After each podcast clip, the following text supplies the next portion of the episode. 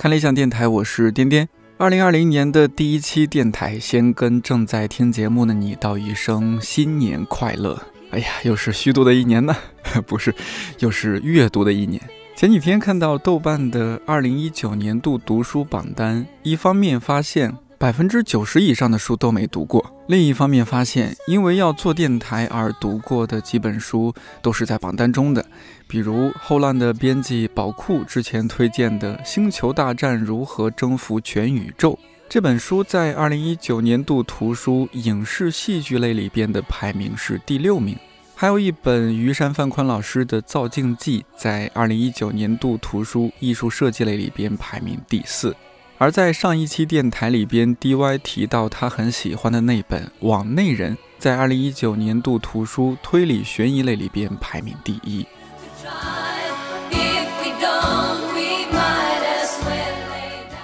年底各种榜单特别多，评判的标准也不太一样。我觉得这一年哪怕只读了一本好书，也已经让过去的一年多少变得有些不一样。这期电台我找了十位编辑，请他们给看理想电台的朋友推荐一些好书。先听听理想国的同事推荐了哪些书。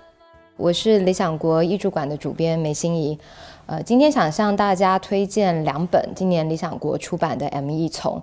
呃，首先是战争时期日本精神史，作者是鹤见俊辅，他是日本蛮知名的思想家、评论家、大众文化研究者。这本是贺建，他其实在一九七九年去加拿大的麦吉尔大学讲学的时候的讲稿改写的，所以其实可读性蛮高的。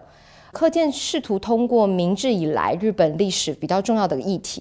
比如说什么是国体，在日本的朝鲜人他们受到了什么样的待遇，还有战后日本跟美国的关系。贺建希望通过这几个问题去理解战争前后。以及战争中间，日本到底发生了什么？所以从一九三一年的九一八事变，一直到一九四五年日本战败，日本人，尤其是一般的日本人，他们的精神轨迹是怎么样的？而这本书另外还有一个特点，就在于它的书名里面的是用精神史。我们通常通会讲的是思想史，也就是为什么贺建他不用思想史而用精神史，是因为他不把重心放在已经经过了系统化。有一个完整脉络的哲学或思想观念，他更看重的是日本人的精神风貌，尤其是一般民众，他没有经过规范化，他没有经过一个学术的梳理、系统化的他的日常的生活意识形态，而且他会扩及到每一个阶层、每一个族群，而不是只是着重在上层的精英分子。而如果大家读者对于日本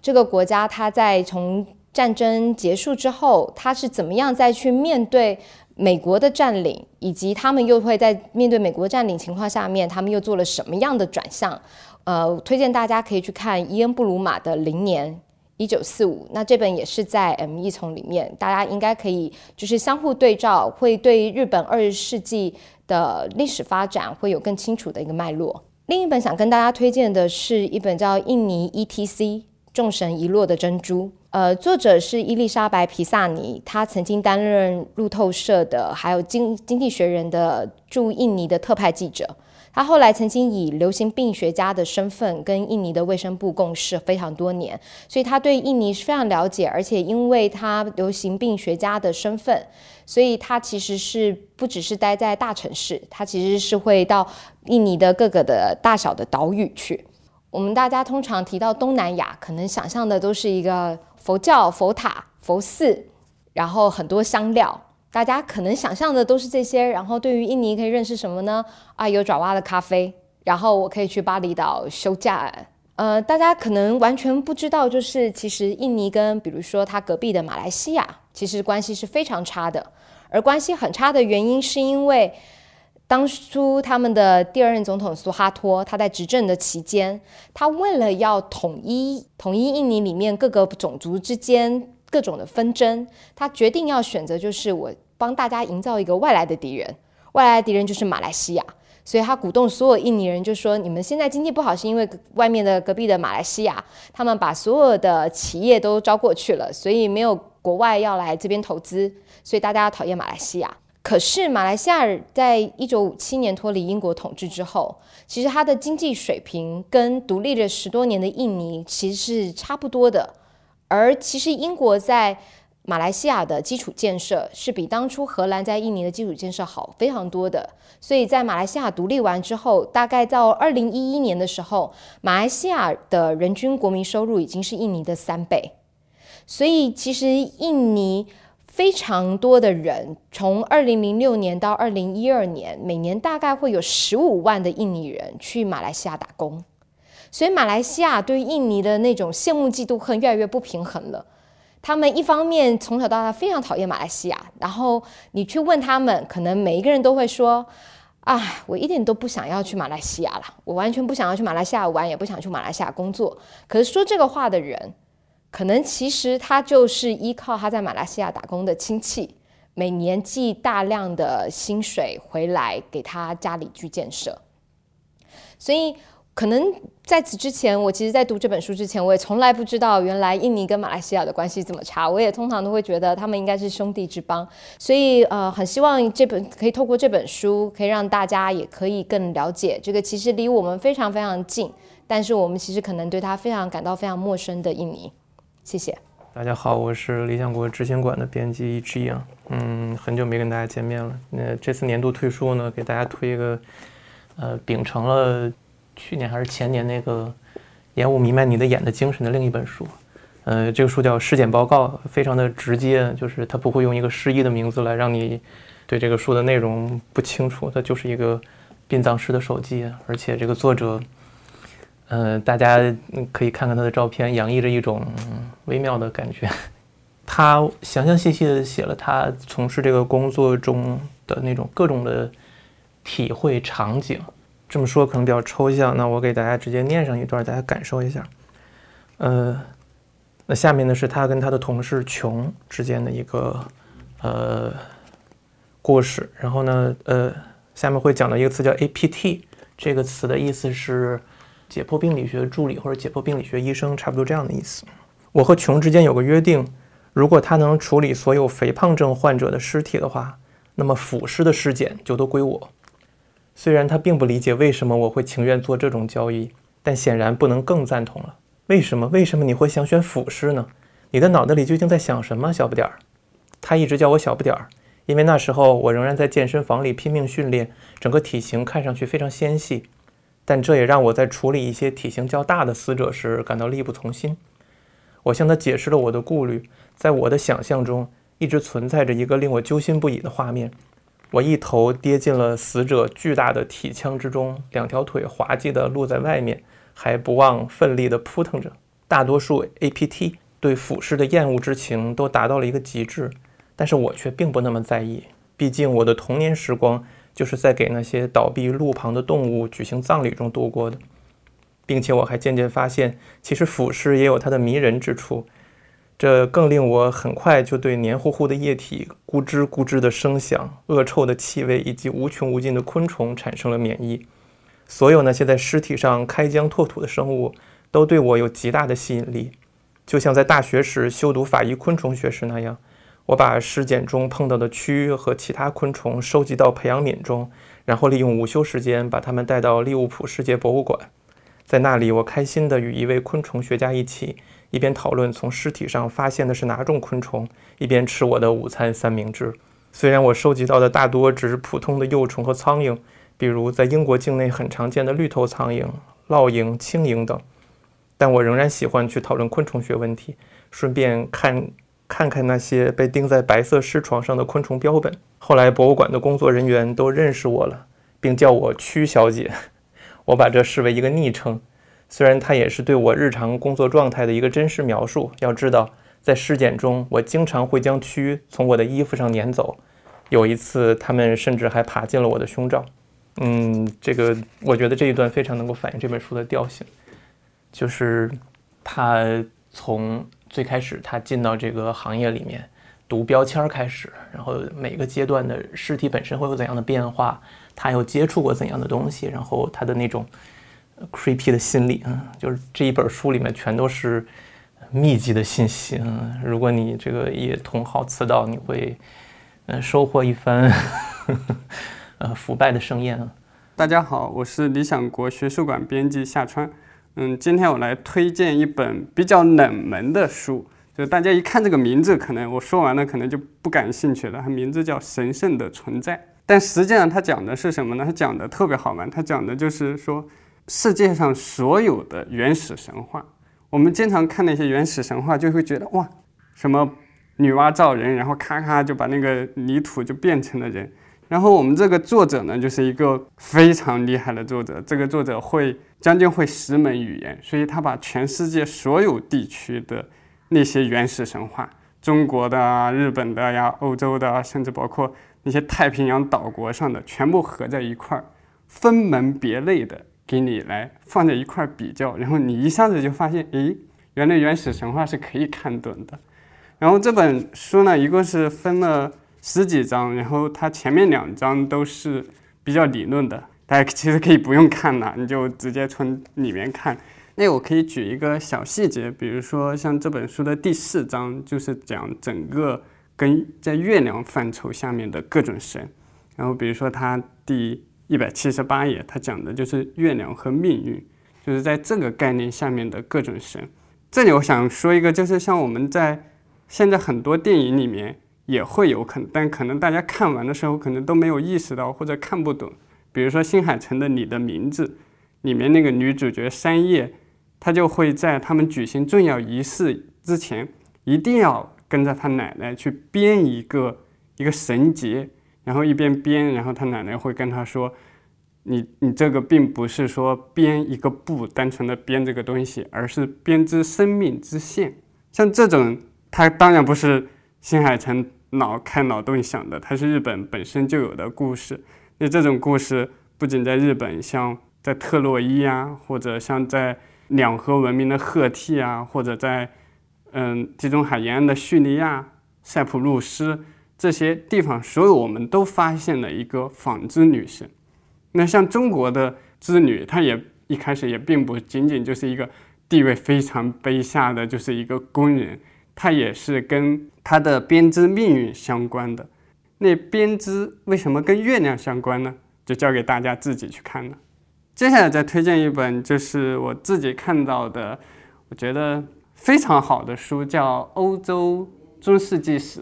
是上海科学院出版。它的封面特别土，但大家不要被封面骗了，它的内容非常好。就是你但凡对。欧洲中世纪感兴趣，想找一本书看，这本书绝对是你第一本的，就是最好最好的入门书。就大家可能会觉得，哇，欧洲中世纪太复杂了，那么多国家，然后根本搞不懂，然后各个名词什么的。但在这本书里面就没有，你就跟看故事一样，条理非常清楚。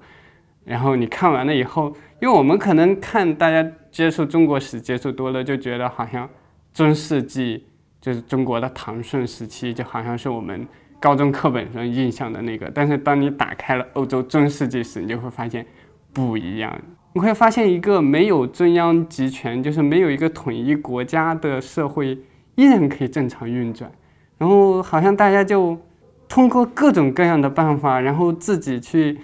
自己去管理。然后一块土地上可能有好几波人都会管理它，但是大家依然可以正常的生活。就会非常开眼界，然后也会让你对中国的历史有更多的想法，因为对比之后，你会你才会发现哪些是特别的，哪些是中国有的，而哪些是世界各地都出现的。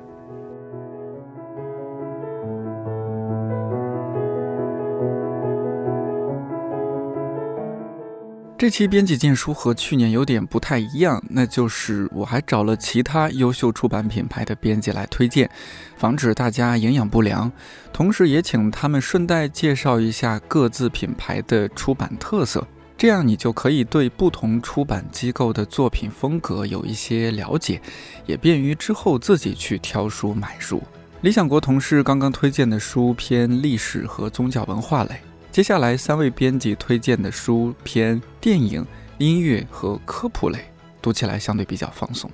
我是后浪出版公司电影部的编辑宝库，我我最近看的书主要是同事编的书，都快到年底了，就是比较忙，然后比较有记忆点的，我就说一说吧。啊，第一本是叫做《教父》电影全剧本。嗯，它有意思的地方就是不单单是一个编剧导演拉片用的参考书，它还是一个就是社会人搞项目的一个全程实录。因为这个电影投拍的时候没有一个环节是顺利的，所有参与其中的人都在撕，然后每一个人内心都是崩溃的，然后有的人家庭都破裂了。所以这部电影它可能就是传说中的那种毒饼，就是外人看了谁都不想参与进去的那种电影，都不是一个零起点的电影，是一个负起点的电影。就是小说的作者他不想写这个小说，然后编剧呢他不想写这个电影的剧本，导演呢又不想。导这个片子，甚至制片厂他买了这个片子之后，他都不想去做这个项目。然后就是美国的、意大利的那些族裔的有一个群体，就是意大利联盟的人，听到就是要拍一部跟黑手党有关的片子，也不希望他拍出来。所以这个项目它里里外外的斗争是特别特别的多，全部都写在这本书里面。所以这本书它是它吸引我的点，就是能看到特别特别多的八卦。比如说，科波拉那个时候只有三十岁，然后他要跟派拉蒙就是撕这个项目的主导权。派拉蒙以为他是个很好控制的年轻导演，但是他非常希望这个片子能够拍得好一点，所以他要不停地跟高层互相撕。就是要做项目的人，你看了这个书之后，你可能将来做啥事儿都不会害怕了，因为就没有人比科波拉更难了，就是已经难到了。嗯，他就是当时整个剧组就是属于半崩溃的情况下，然后那个每天他都不知道该怎么办，他就可可可小这个能说吗？不能说啊。然后电工都觉得自己比他强，对。然后这个这个项目的制片人为了剪辑这个片子，跟老婆还离婚了。然后还有的制片人说，他宁可跟黑手党打交道，也也不想做这个片子，就是太难了。对，所以这个。电影它里面非常社会的，它非常社会。呃，当然就是编剧导导演来看这个片子。呃，也能得到一些非常多的关于制作方面的内幕，比如说有几个摄影机啊，或者是非常详细的当时一些道具，就是比如说猫打呼噜的声音太响了之类，应该怎么处理，就是这些细节是非常多，所以它也是一个有干货的书啊。但是它亮点绝对是那个吵架的部分，就是非常非常多吵架。嗯，希希望大家就是能够怀着快乐的心情来看这本书。我想推荐第二本书，也是跟电影有关的，叫《剧本结构论》，是一个讲就是编剧类的书。但是呢，它也能帮助所有的读者去了解，呃，一个电影该怎么看，一个电影该怎么写。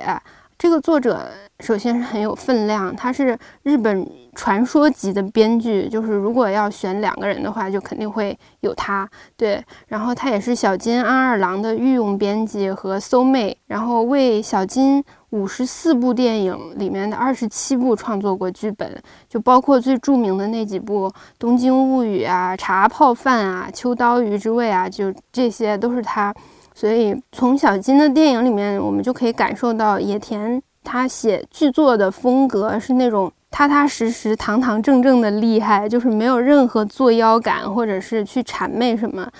嗯，也就是说，他其实是很清楚电影的本质跟文学和戏剧有什么。区别，然后在这种很通透的状态下，他一辈子都在琢磨电影是怎么回事，然后观众又是一个什么感受，所以这本书也是这样一个非常平实的风格。到现在呢，日本的编剧入门的话，还是会人手买一本这个书。对，所以我我一直觉得，如果野田是高校电影专业的老师的话，那肯定是堂堂课爆满的那种明星级的讲师。这本书作为一个入门书的话，我觉得还是非常好读的。嗯，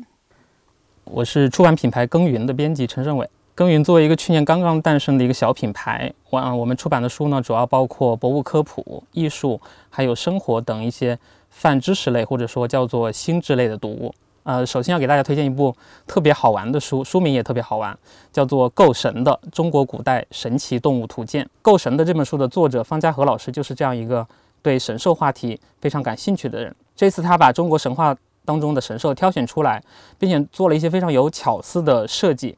呃，比如说，呃，他是第一次对这个中国古代当中的神奇动物做了一个基于五行配五方思想的一个分类。而这个五行配五方呢，又和中国古代五重，也就是裸、灵、毛、羽、鲲的思想对应起来了。那么这些对应在分类和章节结构上都体现出来了，形成了一个非常完整的神兽的宇宙体系。呃，如果以后你拿到这本书，呃，直接翻到倒数第一页的一个八卦图，你就会非常直观地了解到我所说的这种非常复杂和精巧的一个分类和结构。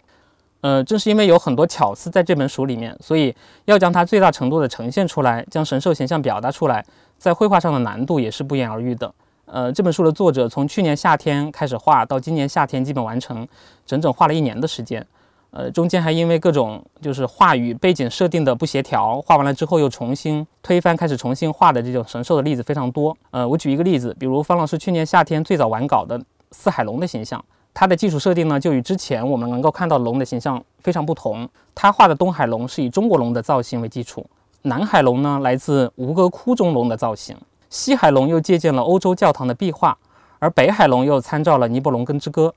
所以不仅在造型上增加了绘画的难度，而且在基础上又补充了一些阴阳的元素。他把龙设定为一个脊椎骨一定是六十九节的神兽，六对应的是阴数，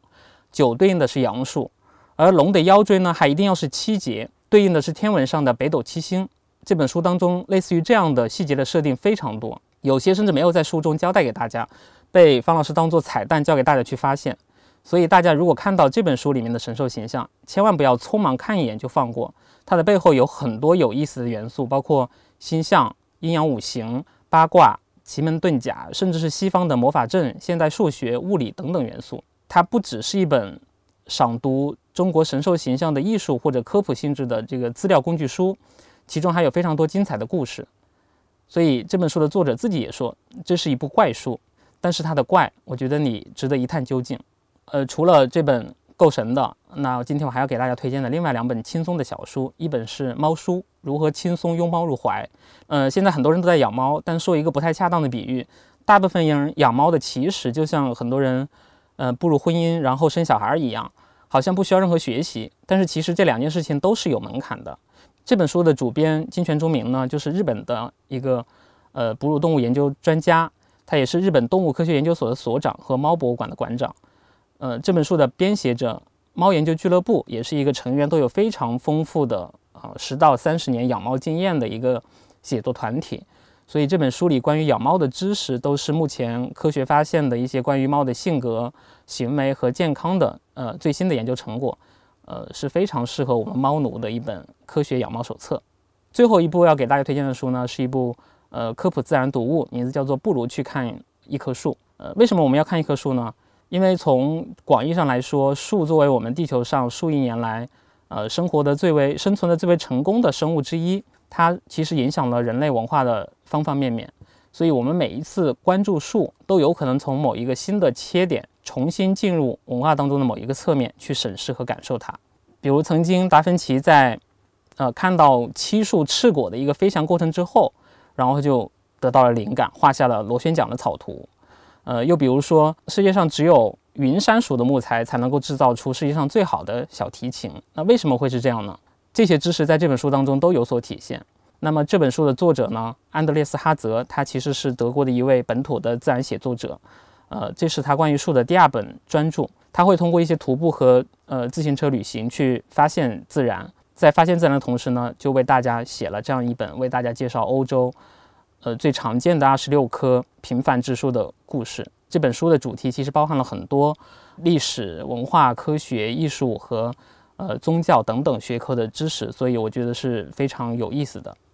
大家好，我是来自上河专文化的编辑刘立尧。上河专文化，我们有一个 slogan，读就是不断的成为。这个概念，呃，是来源于这个德勒兹。呃，我们主要致力于呃出版西方前沿理论或者是一些经典的思想类著作。呃，其他我们还包括一些文学批评类的，像詹姆斯伍德系列。音乐类的，像2017年诺贝尔文学奖得主鲍勃迪伦的那本唯一的传记作品《编年史》，啊就是由我们来出版的。今天我来介绍我们出版今年出版的有关鲍勃迪伦的一本一本书啊，就是鲍勃迪伦的歌，副标题是《四百九十二首歌背后的故事》。这本书就是作为可能是作为那本书的一种补充吧。这这本书就回到了啊鲍勃迪伦作品本身这块儿，呃，就是他四百九十二首歌背后创作故事，每一首歌的那个创作的典故都写得非常详细。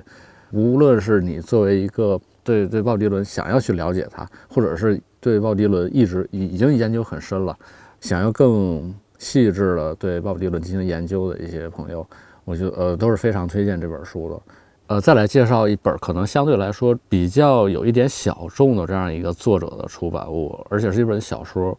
啊，这本书就是来自这个佩雷克的《五十三天》啊，这是作者的最后一部作品，也是一部。他未完成的作品，啊，他在写这本书之后，在未完成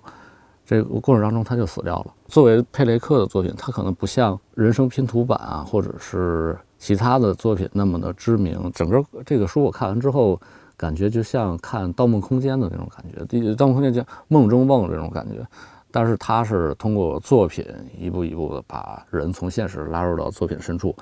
然后在呃在作品深处去寻找的线索，再反照回现实。佩雷克可能就是说，他想通过小说这种东西去反讽这些平庸的或者是一些流俗的这样侦探小说，就是说他把真相给模糊掉了。就是在一层一层的向深处探索的时候，真相就是稍纵即逝。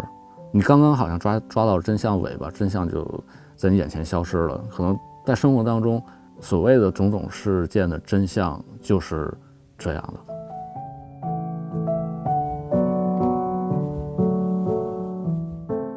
这期电台有点兴师动众啊，因为还邀请了两位人在上海的编辑远程发来推荐录音，内容覆盖了社科纪实类和诗歌散文类。也许录音质量差了那么一点点，但两位老师录得特别认真。我们来听听看有哪些好书。我是上海译文出版社的一名法语编辑，我叫做范伟伟。呃，我们社科编辑室近几年主要出版的一个方向是非虚构类写作。那么这当中最杰出的代表就是大家比较熟悉的译文纪实系列，这也是我今天重点想给大家推荐的一个书系。译文纪实系列主要分为几个大的板块，一个就是最受读者们欢迎的外国人眼中的中国这个板块，呃，以何伟的三部曲《寻路中国》《江城》和《奇石》为代表，当然也包括后面的《再回老北京》《东北游记》，以及呃，从去年一直火到今年一本又好吃又好看的《鱼翅与花椒》，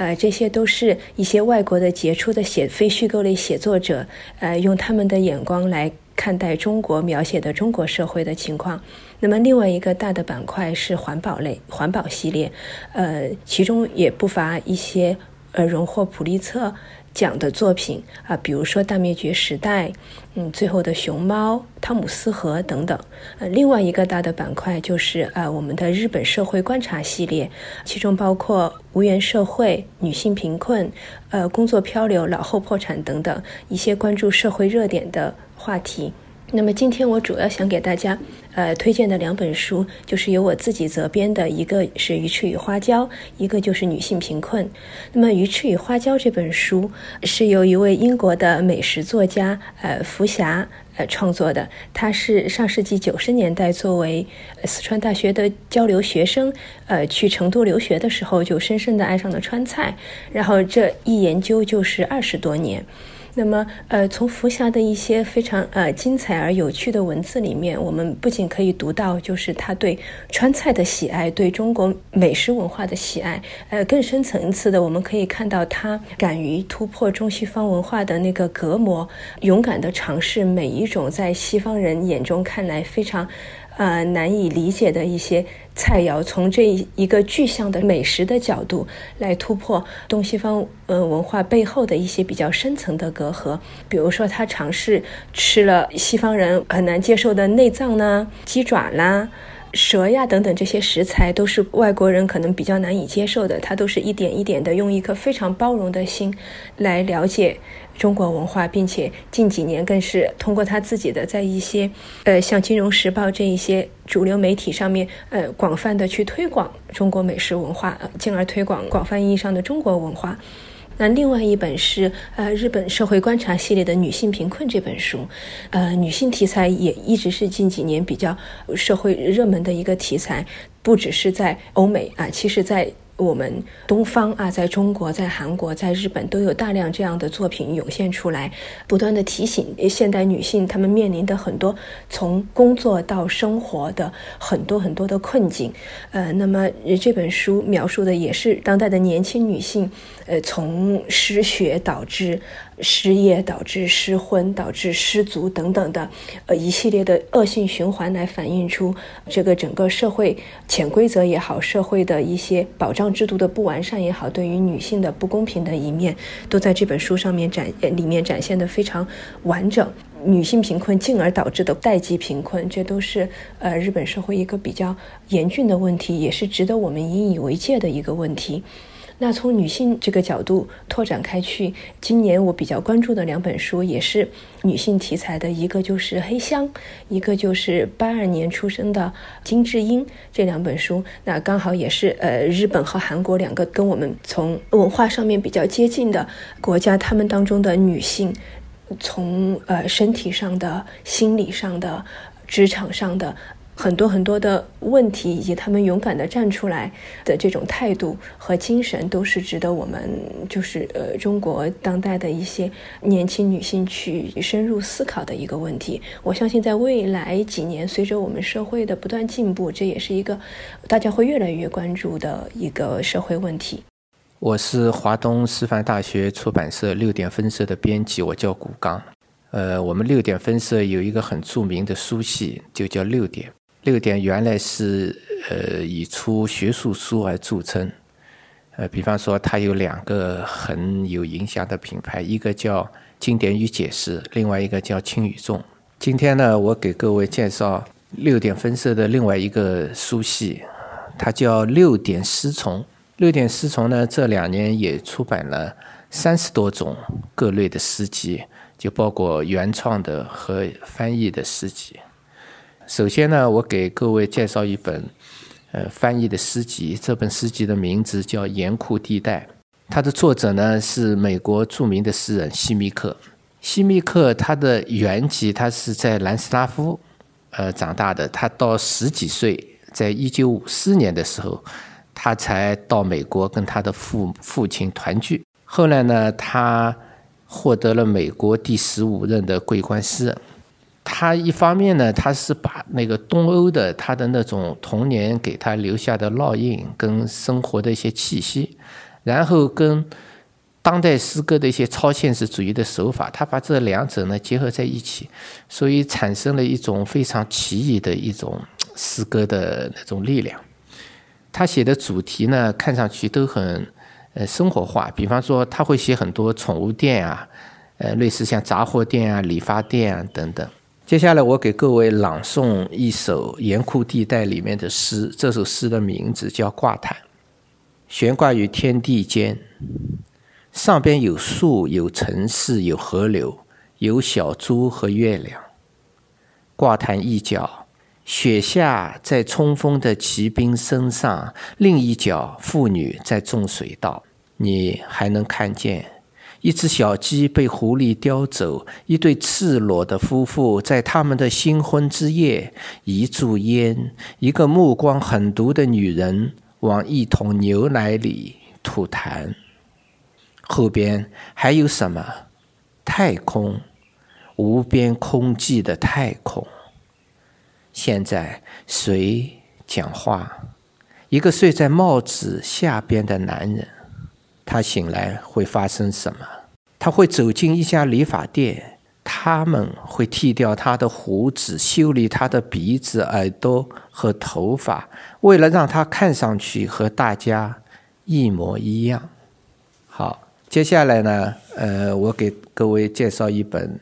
散文，这本散文的名字叫《面包与玫瑰》，副标题是《柏林故事》，作者是斯洛文尼亚当代著名的诗人阿莱斯·斯蒂格。斯蒂格呢，在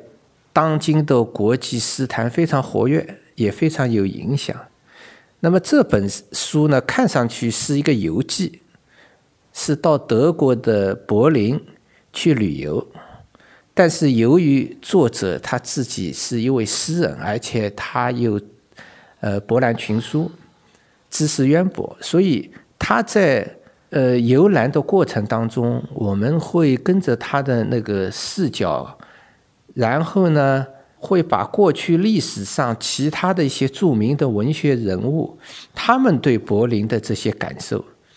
跟作者阿莱斯的感受，然后结合起来。比如说，这个书当中会写到海涅、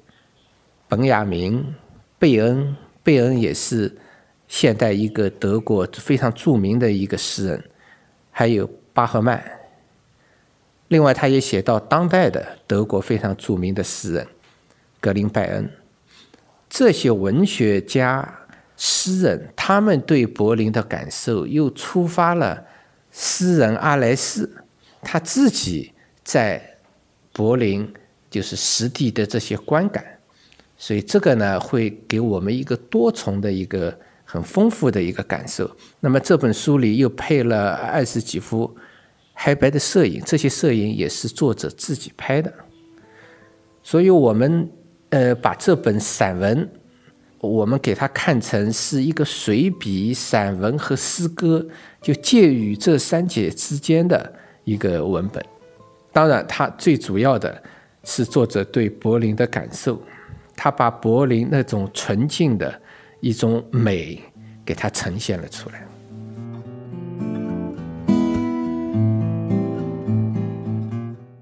可能听咱们电台的朋友里边，有些人这几年刚有了宝宝，不知道该怎么教育孩子，或者给孩子买什么样的绘本。之前的荐书选题有点忽略了这一点，所以这期我特别邀请了两位编辑来推荐一些给父母和孩子读的书。我是读小库的编辑杨乐，这是一个覆盖了全年龄段。然后希望能够给所有孩子提供均衡营养，陪着他们一起长大的这样一个出版品牌。呃，我们选题的方向在一开始建立这个品牌的时候就已经确定了，就是我们不要迪士尼那种非常甜、非常可爱的风格。虽然它是一个主流，我们也承认它有它成功的地方，它对孩子的必要性。但是我们希望给孩子提供一些非常均衡的微量元素。嗯，所以我们在选题方向上呢。会刻意的避免那些非常可爱，或者甚至说有点幼稚、比较说教，然后比较功利的这样一些选题，反而会非常放飞自己。就是编辑真的是喜欢什么，愿意下一代真的去读哪样好的东西，我们才会去选这样的选题出来给孩子看。我们会有书箱，给孩子配好他这个年龄段所需的一切内容。比如说，我们在零到三的年龄段当中会配一些非常可爱的绘本，其中有一套系列是我们非常愿意主推，希望所有孩子都能看到的一个绘本，叫做《迷你棒》，就是 Mini Bumble，它是一个意大利引进的绘本，然后是一系列非常年轻的艺术家创作的。它最大的特点呢，就是它虽然可爱，但是它一点都不幼稚，反而它有一些非常坏坏的点，非常坏坏的反转，真正贴近孩子的思考方式。这套新书呢，今年出了七本，呃，一共已经出到了第二十四本。我最喜欢的那本叫做《大猫小猫》，就是一只大猫和一只小猫，那小猫就是孩子，大猫就是大人。呃，小猫永远在做小事情，比如说它只能玩一个小的小线团，而不是一个大毛线球；它只能用一个小盆喝奶，而不是一个大盆；它连小蜥蜴都只能去抓一个小小的。但是呢，就是在孩子的潜意识当中，他会希望自己去做一些大事情，所以他跟着一只小蜥蜴就上了树，因此闯下了一系列的，嗯，我们说是大祸吧，也不算大祸，就是他在天黑的时候已经下不来了。大猫选择的是给小猫。一个非常平静的指点，说你一步一步跳下来就好了。那它下来了之后，我们可以看到它小猫的反应很有趣。小猫打了个哈欠，说我困了，然后就什么也没有说，就像闯了祸的孩子一样，若无其事的，嗯，撒个娇，然后就过去了。那大猫的反应呢，也特别有意思。大猫什么也没说，就让小猫跟它一起睡在了自己的大猫篮里，就是一个默默的给的一个安慰。除了一个有趣的故事以外呢，这个埋藏的更深的给家长看的呢，是一个嗯亲子关系的隐喻和一种亲子关系的引导。除了这样一些比较简单的绘本之外呢，我们给再高一点年龄段的孩子选了一本非常有趣的书。这本书可以说非常硬核，它讲的是一种鬼怪。这个故事发生在一个地狱里。呃，地狱就跟我们平时所在的城市或者小镇是一样的。这个鬼呢，就是长了一个日本的标准的鬼的脸，然后有一个幸福美满的家庭，然后养了一只老虎当宠物，每天挤着公交去上班，然后在上班的过程当中呢，出了一些纰漏，被领导训斥了，只能去喝个小酒，吃个好吃的来缓解一下心情，或者说出个出差的过程当中遇到了各种，比如说在机场，嗯，非常兵荒马乱。或者回来的路上还要惦记着自己的奖金，这样一本书我也是非常安利。比如说三到六岁的孩子，然后让他来理解家长每天的工作，或者家长去出差到底是做什么。这套书书名也非常有意思，叫《地狱公司上班族》。然后呢，它是分两册，第一册叫做“上班太辛苦了”，第二册叫做“出差太辛苦了”，就是完全偷窥了我们社畜的日常生活。然后呢，对于再大一些的孩子来说，我们希望他们就可以自主的阅读了。比如说七到九岁，他们可以阅读一些嗯小故事了。呃，我在这个年龄段里非常喜欢的一套书叫《闷闷熊》，是去年出了一本，今年出了两本，三册算出齐了。它分别叫《闷闷熊与好朋友》《闷闷熊与好日子》《闷闷熊与好心情》。它的作者呢是安妮特·佩特，得过赫尔曼·黑塞文学奖。呃，绘者是尤塔·鲍尔，得过安徒生奖。这些书的用纸方面，我们我们的印纸老师是一个非常强迫症的人。如果某一种纸没有了，他可能会等，而不是换。而且我们所有的，即使是黑白印刷的，有一些书，呃，用的都是平时大家印画册的一些印刷厂。嗯，其实是一件很奢侈的事情，但是我们觉得这些奢侈是孩子值得的，潜移默化当中给他的美誉。潜移默化当中给他的这些培养，都是多花一些钱，或者我们多花一些心思，都是值得的。大家好，我是世纪文景的营销编辑小宝。文景是一家出版很多人文社科还有文学的书的一家出版机构。呃，我们隶属于上海世纪出版集团上海人民社。嗯，文景出过《追风筝的人》这本书。然后，呃，文景还出版过 G.R. 托尔金的《魔戒》和《霍比特人》。我们还出版过很多人文社科的书，比如说这两年比较火的李硕老师的《南北战争三百年》，二零一九年诺贝尔文学奖的获得者彼得·汉特克的九卷本作品也是由文景出的。我今天推荐的第一本书叫《故事药丸》，这本书呢是由英国的两位女作家给家长和孩子写的一本。故事清单其实是呃，里面收录了三百九十九种，就是小孩从三到十六岁成长当中的各种各样的问题，包括一些心理的问题，比如说失恋了呀，小孩失恋啦，小孩他不高兴了该怎么办？然后到一些呃生理问题，比如说他喜欢乱扔东西，他骂脏话，他早恋了，呃，或者是种种种不爱上学。不不爱起床这种问题，他都提供了一种文学的治疗方法。呃，这些治疗方法都是一本本书，他们会觉得就是还是那句话，就是通过故事来了解。呃，你可以解决的一些问题。然后，因为我自己是双胞胎，所以我我翻这个书的时候，我突然就看到了它有一个条目是成为双胞胎之一，它就有提供一本叫《天生一对》的一个呃绘本，它也讲了一个故事，呃，就是告诉你你要跟你的呃姐姐或者妹妹或者哥哥或弟弟一起快乐的成长。呃，我我我读下来是还很有收益的，因为小时候还是跟姐姐打过架啊，或者是不高兴，当时父母可能就是劝一劝，或者是呃双方安慰。一下怎么样？但是如果我们在小的时候读过这个故事以后，会觉得啊，那个故事里的小孩他有一些问题，他跟他的妹妹姐姐从小是分开的，他经历了很多成长、很多故事了以后，他们最后在一起非常 happy ending。我会觉得哦，如果我当时读了这个故事，我可能会对我姐姐好一点吧，可能会这样。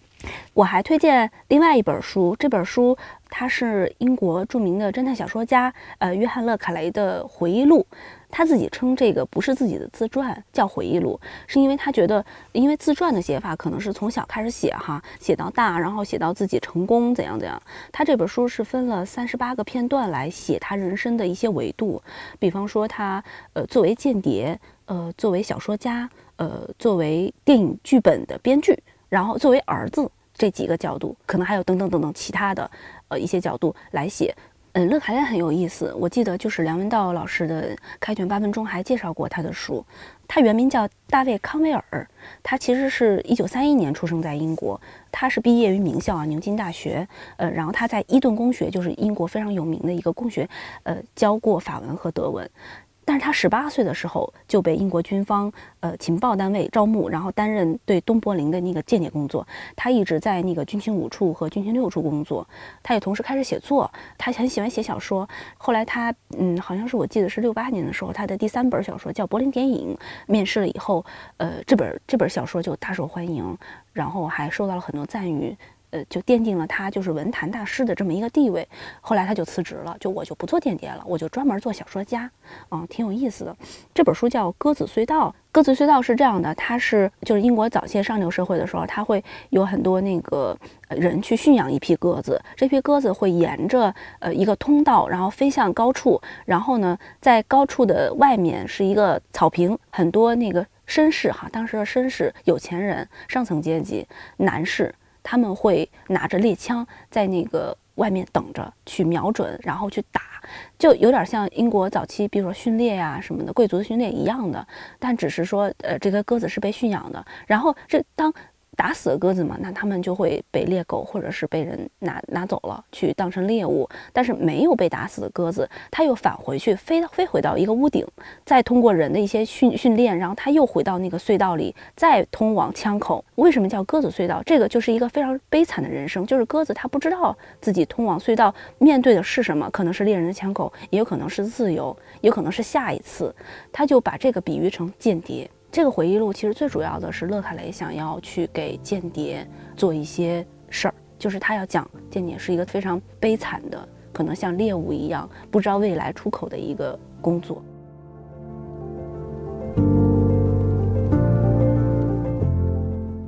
今天十位编辑推荐的一部分书，我也请同事王叔帮忙在看理想的有赞店铺上架了。可以点击看理想 APP 本期节目文稿区的链接，听完节目进去逛一逛，挑一挑，春节就不会那么无聊了。没能在链接里上架的书，可能得辛苦你去各自品牌的图书旗舰店去找一下了。如果有任何相关的问题，可以在评论区留言，我和各位编辑看到了就会及时回复。Happy New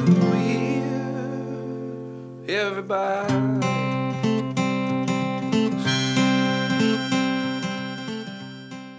其实还有很多其他优秀的出版机构，比如新经典、中信、未读、译林、三辉等等。我会在二零二零年策划不同的选题，陆续和你分享他们做的好书，让我们一起和更多不一样的灵魂相遇。再次感谢为这期电台付出了时间和精力的各位编辑，感谢各位的信任，也特别感谢你的收听。看理想电台，我是颠颠。二零二零年继续和你说早安、午安、晚安，我们下期再见。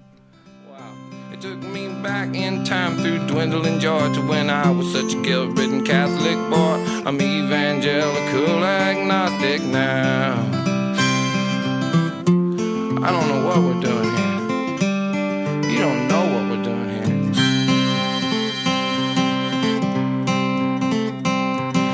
Christians don't walk out on me just yet. You know whose name I'll be yelling as I'm clutching my chest. The one my dad told me to, and his told him to. And I probably pray as much or more than you do. Believe shit, every word I sing. But believing and knowing, those are two different things. And if you're trying to change the way a stranger's life will have to go, I believe this is where I want to stick to what I know, which is nothing, you know. Nothing for sure, so just chill till the next episode. Now back to the lecture at hand. Seems like my neighbor wants to kill what he can't understand. I say, we can't just kill what we don't understand. But I turn on my TV and I see that, oh yeah, we can. We can and we have since the dawn of man. For countless gods whose only real seeming plan was to see to it that clinging to life was our fate. And you gotta admit, life's pretty great.